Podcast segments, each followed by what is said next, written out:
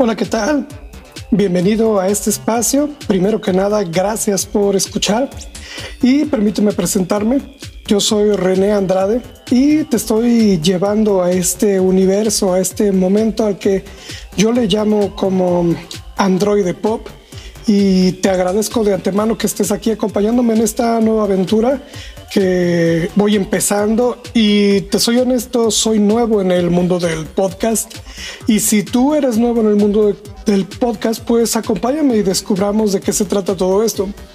Ahora si tú eres ya experimentado y sabes de qué va, te pediría que me dieras la oportunidad de mostrarte lo que quiero hacer, de escuchar este, esta poca de información, esta muchas de ganas, esta gran ímpetu que traigo por hacer este trabajo.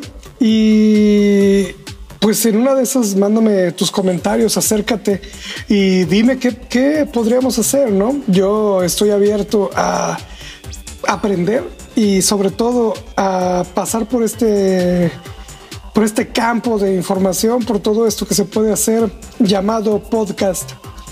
Que yo te adelanto, en mi versión esto no será un podcast común.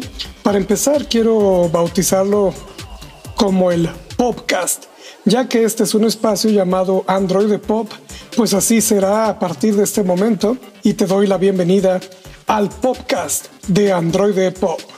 Android Pop.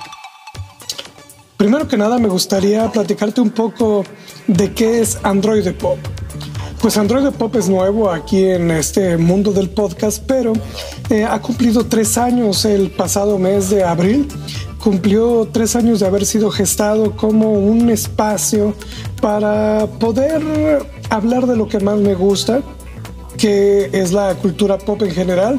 Soy un, entusiasta del cine, un entusiasta de las caricaturas, un entusiasta de los juguetes, un entusiasta de un montonal de cosas que yo creo que compartimos, compartimos muchas personas y la verdad es que no es un medio de comunicación, aunque ahora te puedo decir que que ha avanzado mucho el proyecto, ha avanzado más de lo que yo creía. Por ejemplo, allá en el 2016, cuando comenzó, en realidad eh, te voy a ser a lo mejor más honesto de lo que debería, pero el espacio comenzó solo porque mi hermana, eh, que ella se dedica a los medios como tal, asistía a un montón de películas y la verdad es que yo quería que me llevara a todas, ¿no? Eh, no siempre se podía. Y yo decía, bueno, ¿y qué puedo hacer para poder entrar a este mundo en el que a ella le invitan a ver películas eh, dos veces por semana? Y fue lo que hice. En ese momento me prendí, empecé a, a hacer las reseñas de las películas que poco a poco me colaba con ella y fui conectándome, fui conociendo personas. Llegó el momento en que recibí la invitación para pues para asistir a una de las películas y recuerdo claro que en ese momento yo hice todo lo posible por asistir a la premier de eh, Capitán América Civil War. Me preparé.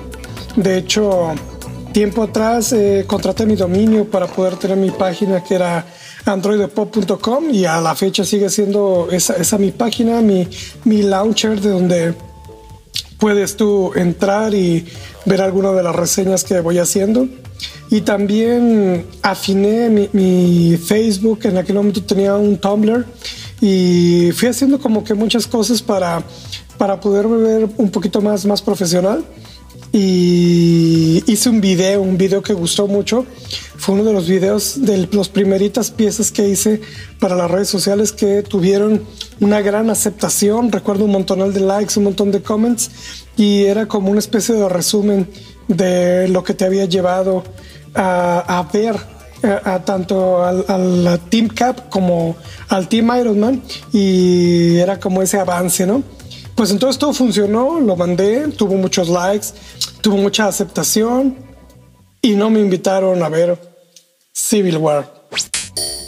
La primera película que en realidad a mí me invitaron a ver fue La Bruja y esta película fue la que la que pues fui como un medio registrado Android Pop, su primera película fue La Bruja y yo iba muy emocionado, la verdad, porque fuera ya mi primera película como como alguien que se entraba a este, este medio tan, tan raro, tan diferente para, para mí, que no soy ajeno a este medio en realidad.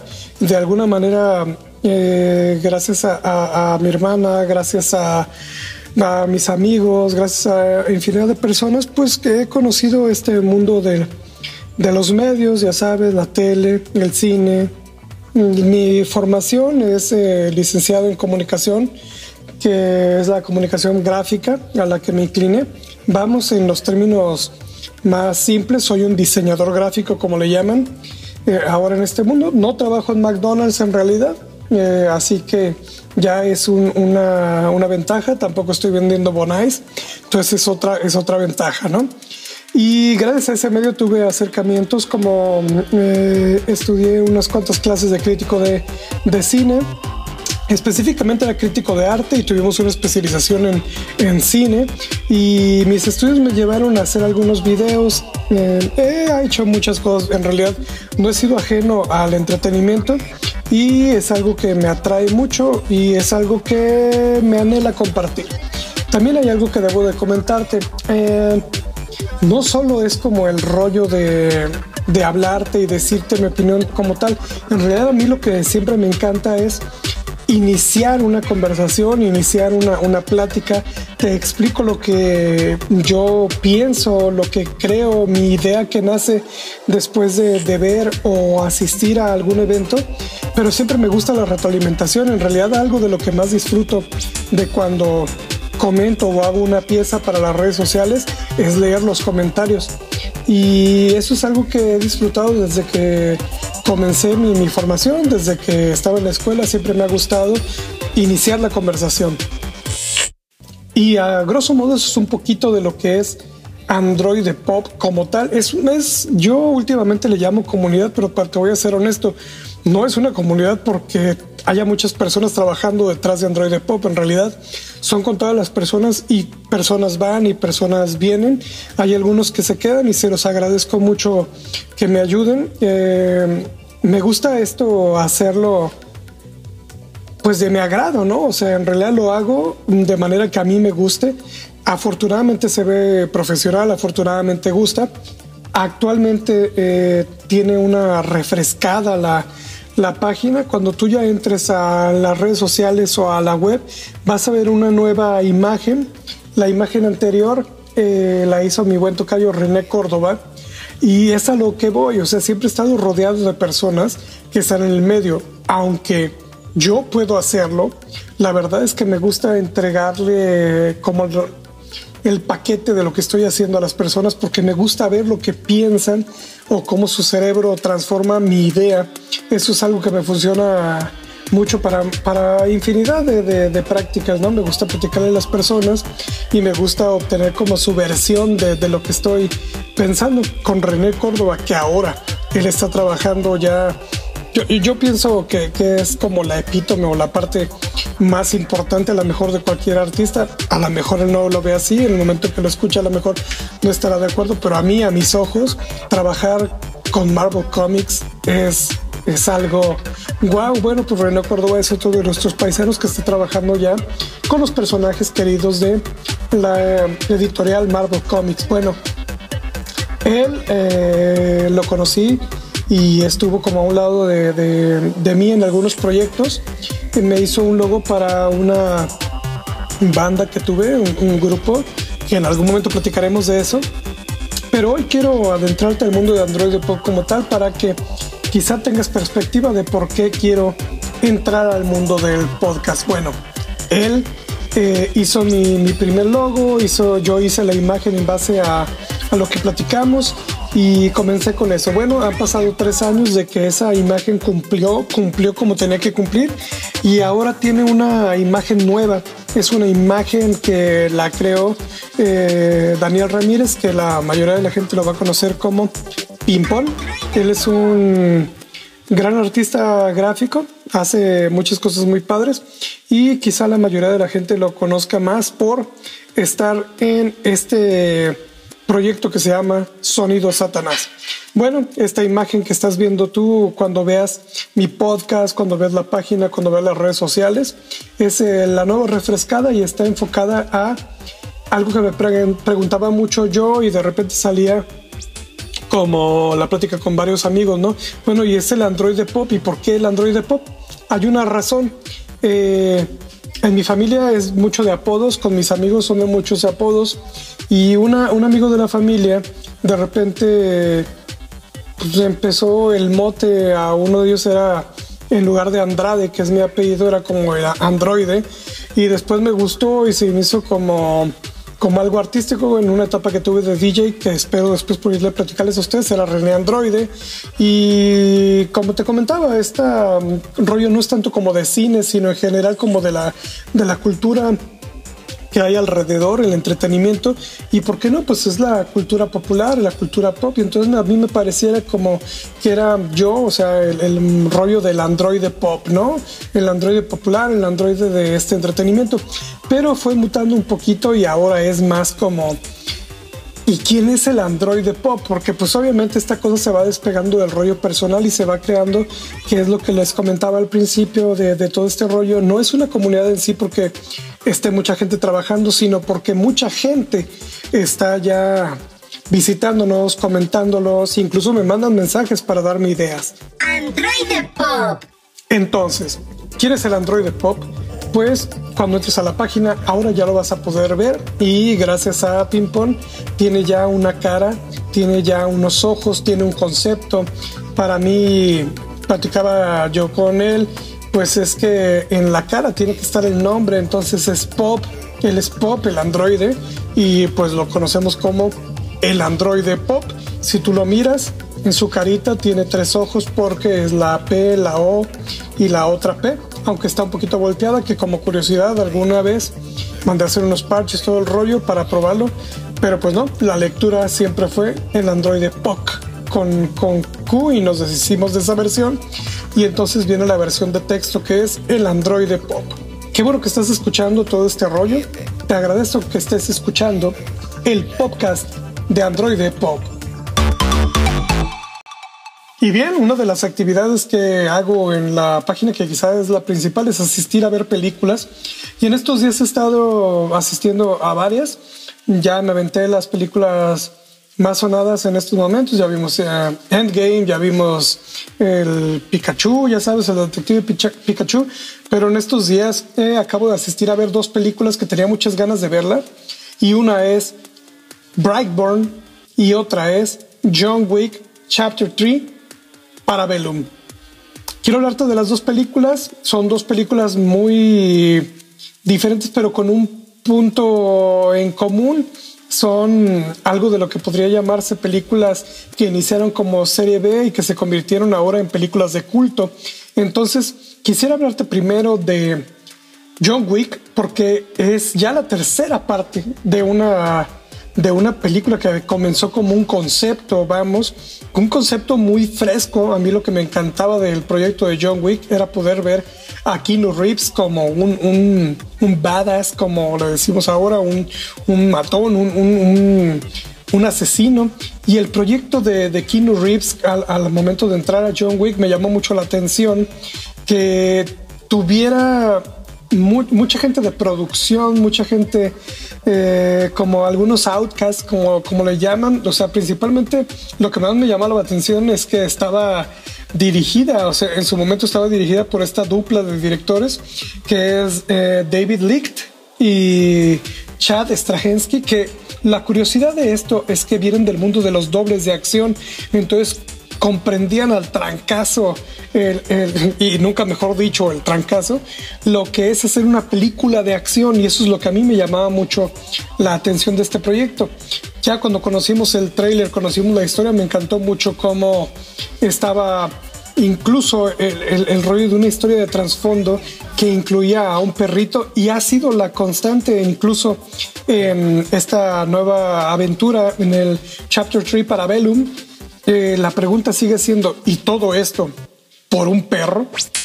Obviamente no es por un perro y si tú has acompañado ya esta trilogía ahora, que recientemente acaba de salir ya la noticia de que pues no es solo trilogía, sino que ahora viene una cuarta que a mí, en mi punto de vista, eh, la regaron en comentarnos tan pronto que hay una cuarta porque todo parecía que se acababa la vida de John Wick estaba este, esta tensión y pues no lleva ni una, o sea, es su primer fin de semana y ya me dijiste que hay una cuarta, entonces pues no va así, ¿no?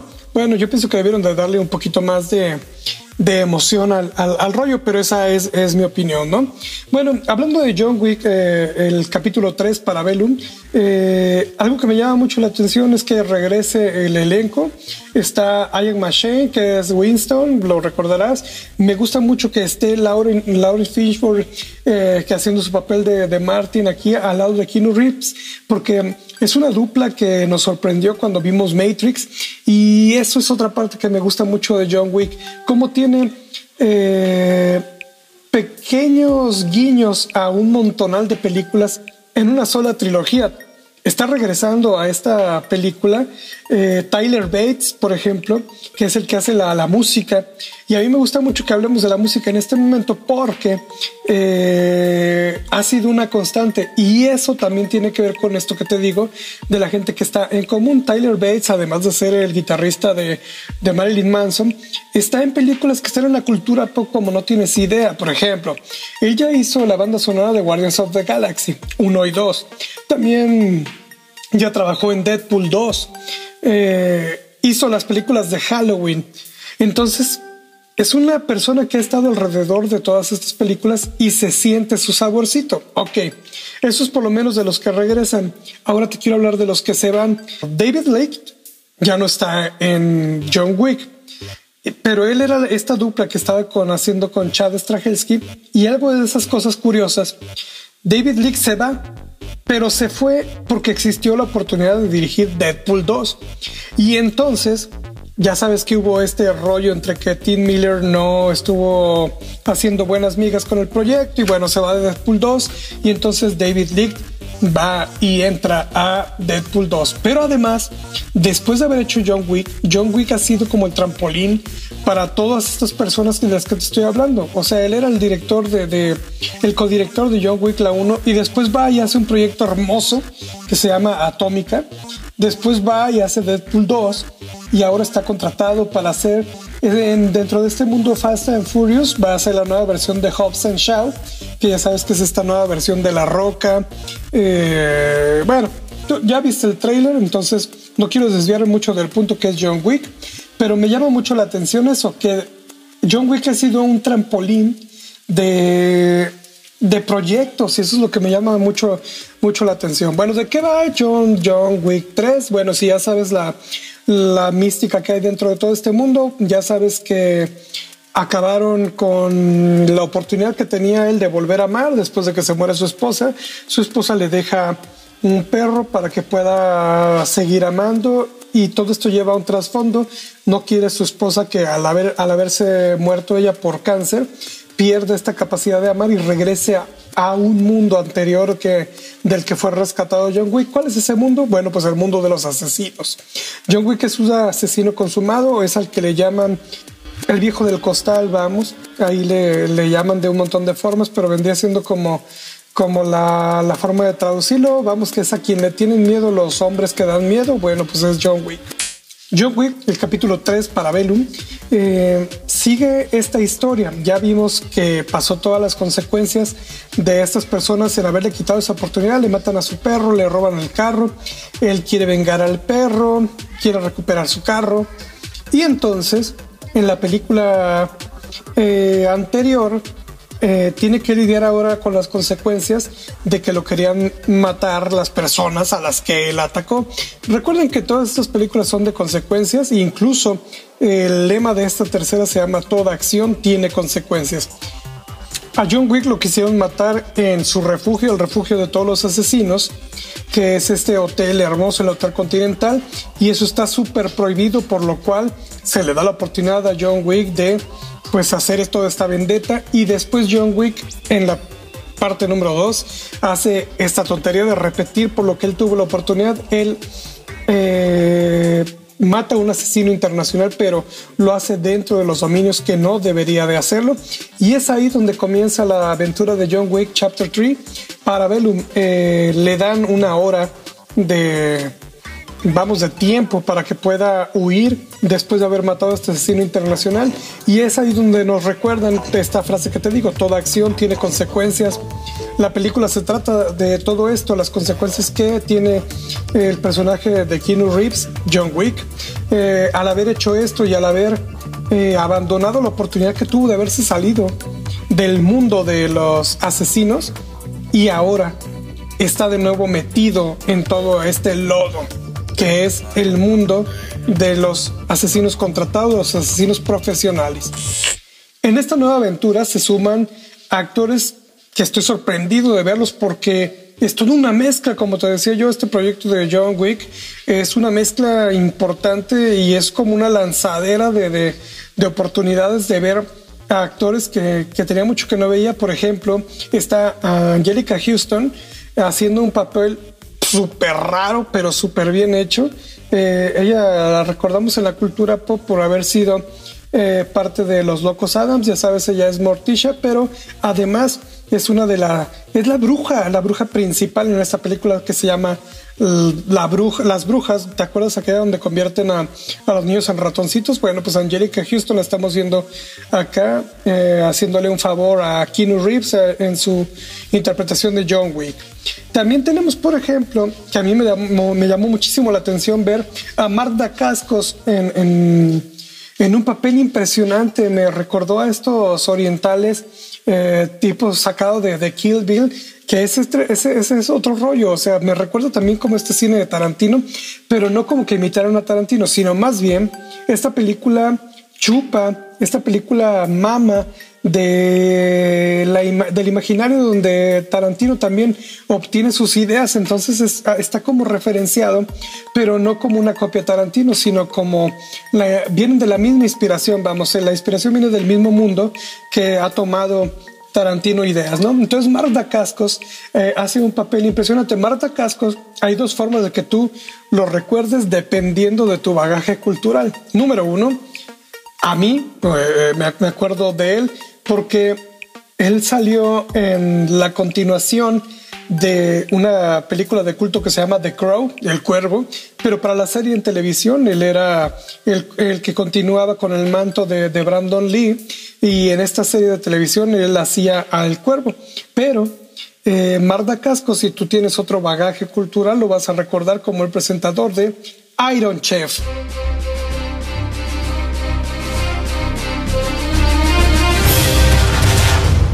Y es esa cosa súper rara de, de, verlo a él, que dependiendo lo que lo último que hayas visto de él, lo último que recuerdas, cuando lo veas en pantalla vas a estar sorprendidísimo, tanto de su apariencia como de su papel.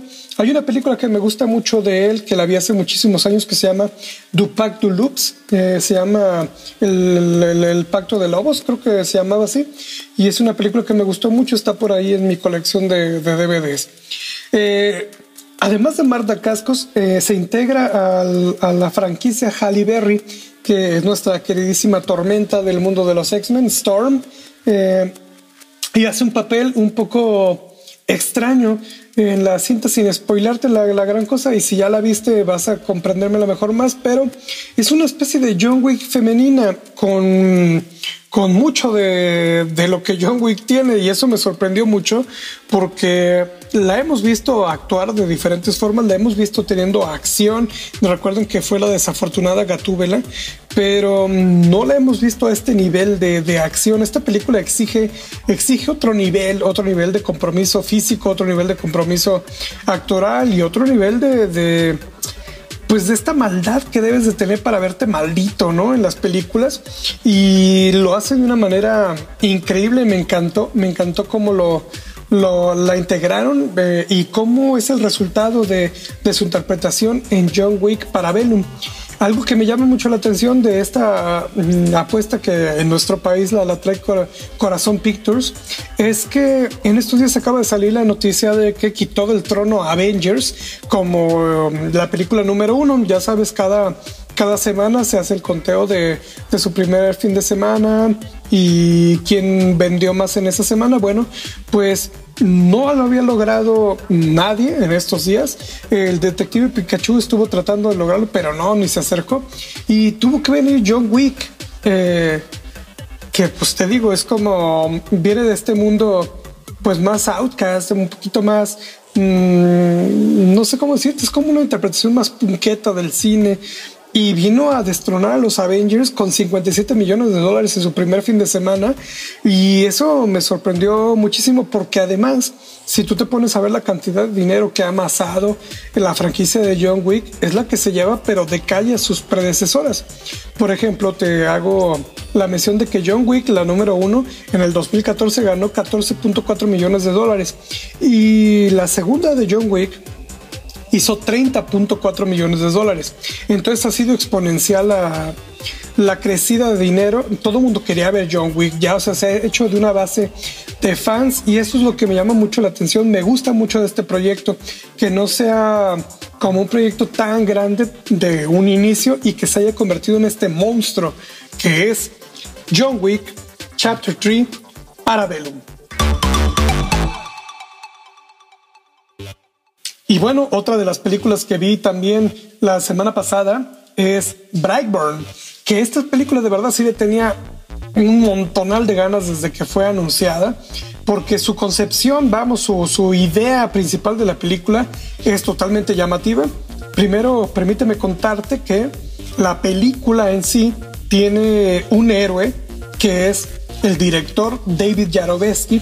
Y te hago esta mención porque no me ha parecido bien cómo lo han manejado. Cuando salió la noticia, la noticia era James Gunn mezcla el cine de terror con el de los superhéroes. ¿Quién es James Gunn? Si tú eres enteradísimo, obviamente esta pregunta eh, sale sobrando para ti, pero bueno, te hago mención. James Gunn es súper conocidísimo por ser el director de las dos entregas de Guardians of the Galaxy para Marvel.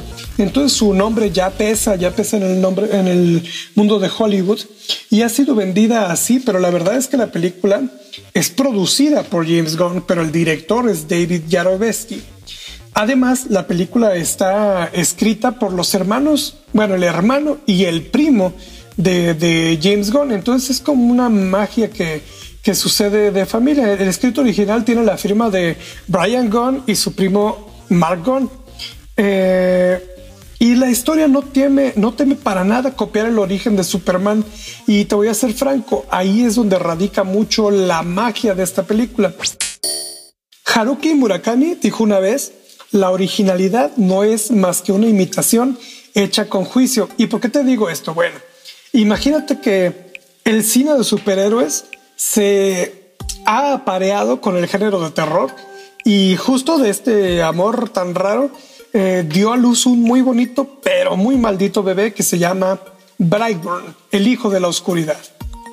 El director David Yarovesky cuando visitó México comentó que la idea le nació después de que por años se estuvo preguntando por qué en esta cultura popular se cree que los superhéroes nacen para salvar a la ciudad.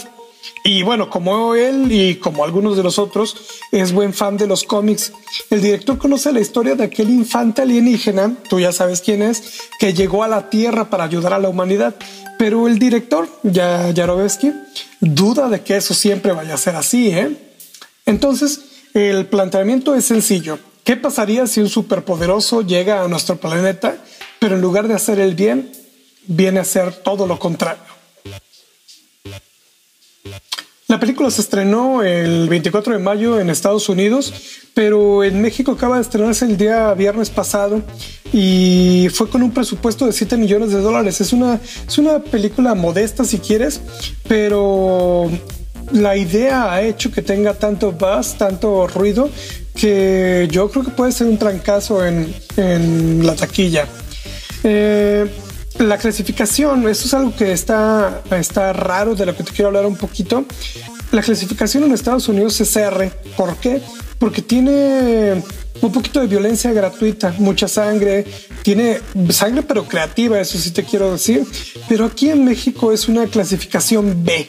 Eh, la verdad es que la película eh, fue un poquito mutilada y de eso quiero hablarte en un momento. Lo que quiero decirte ahorita es como el desarrollo de la película, ¿no? Porque si bien te hablaba de la historia de Superman, tú ya conoces todo de esa idea, ¿no? O sea, eso, y esta película lo, lo replica y ahí está como lo padre de lo que ves en pantalla, ¿no?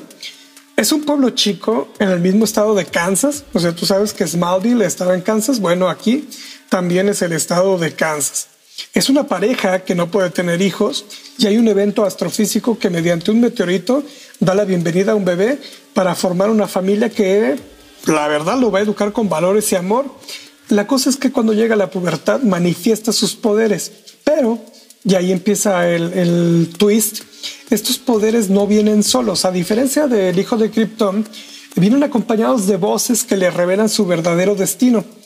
Y no, no es el ser el salvador de la humanidad. ¿eh? La película tiene secuencias de acción con efectos correctamente ejecutados. Eso me gustó mucho verlo en pantalla porque se convierten en genuinas escenas de horror en momentos muy emparentados con el género del slasher.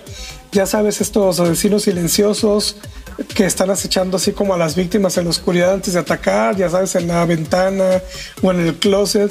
Y, igual, ¿eh? si te suena como a Halloween de George Carpenter, eh, yo creo que es intencional y es como un homenaje también a ese cine.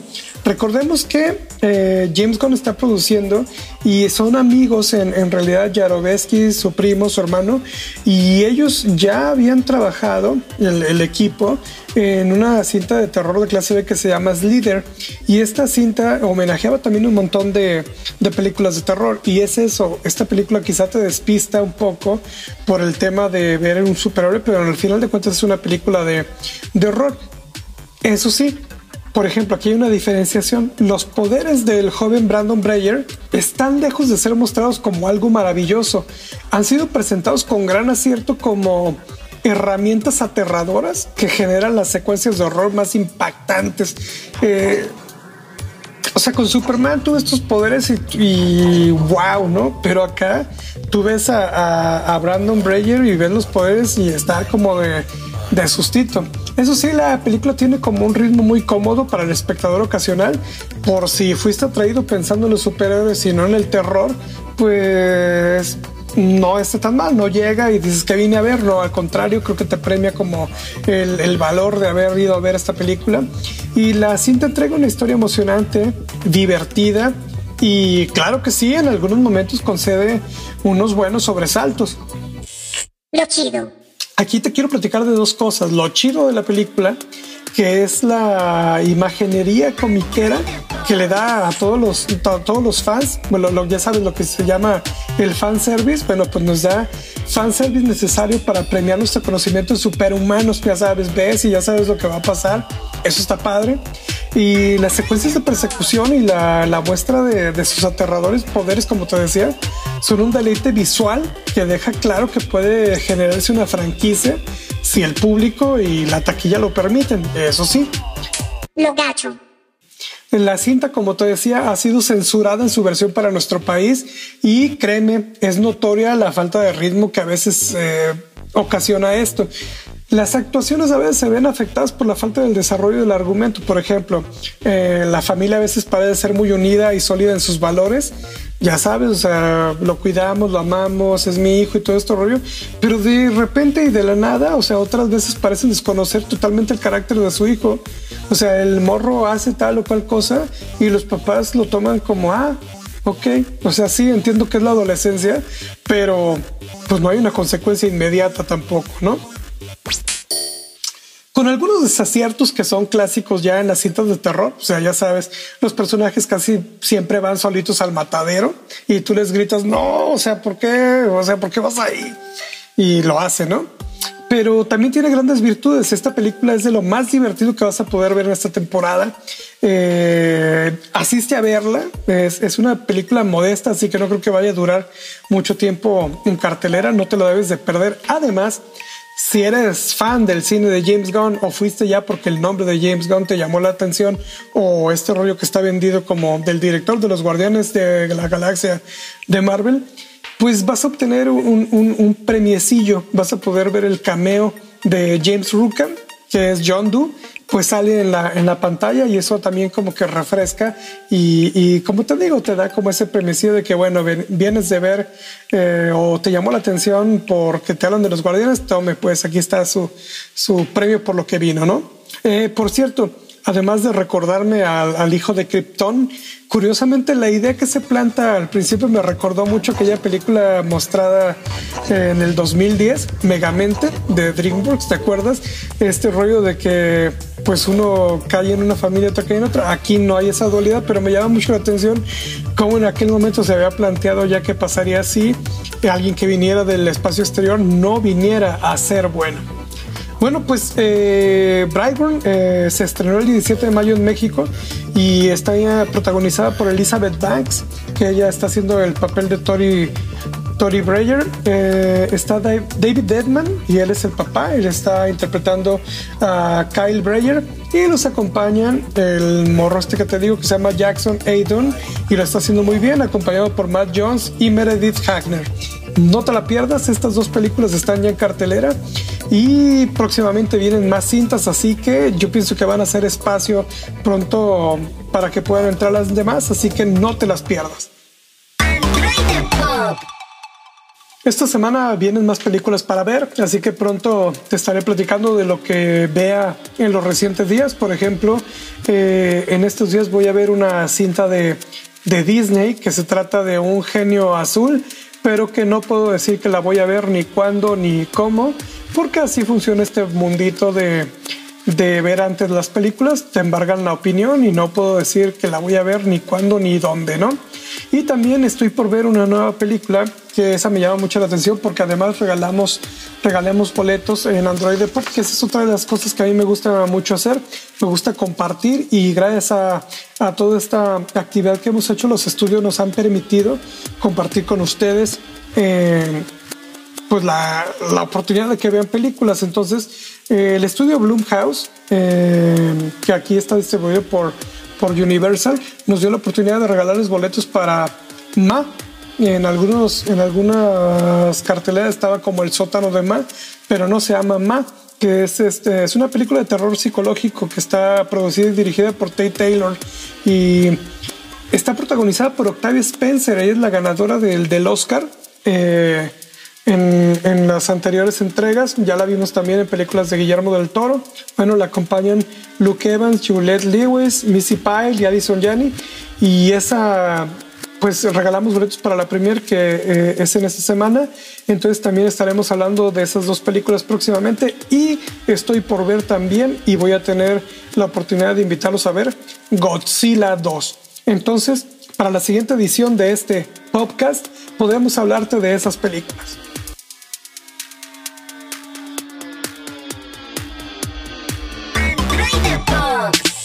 Te agradezco la atención que le diste a este, a este espacio. Como te comentaba al principio, es totalmente nuevo para mí, pero lo estoy haciendo con algo de ilusión y con muchas ganas de ver qué se puede lograr por lo pronto. En esta primera edición destaco que puedo hablar más, puedo hablar más que cuando hago un video para YouTube, que cuando escribo la reseña, me siento más cómodo hablándolo como más libre y creo que eso es de las ventajas que tienen aquí, no siento una restricción por el tiempo ya que puedo explayarme y tú decidirás en qué momento o hasta qué punto escucharlo. Así que estoy agradecido si llegaste hasta este punto. Eh, quédate, compártelo. Eh, Dime en qué plataforma lo estás escuchando, acércate a nuestras redes sociales y casi siempre hablo en plural cuando hablo de Android de Pop porque te invito a que seas parte de este universo al que le llamo Android de Pop. Dime tus opiniones, Ve a Facebook, a Twitter o a Instagram, que estamos como arroba Android de Pop, o ve a YouTube, que la verdad es que es una de las redes que más descuido porque es más complejo para mí la producción y a veces el tiempo es más corto de lo que tengo, pero youtube.com diagonal Android Pop, también puedes acercarte, hazme saber tus comentarios y próximamente viene la nueva edición del podcast de Android Pop. Yo soy René Andrade y te agradezco y te reitero lo padre que es saber que estás escuchando. Hasta luego.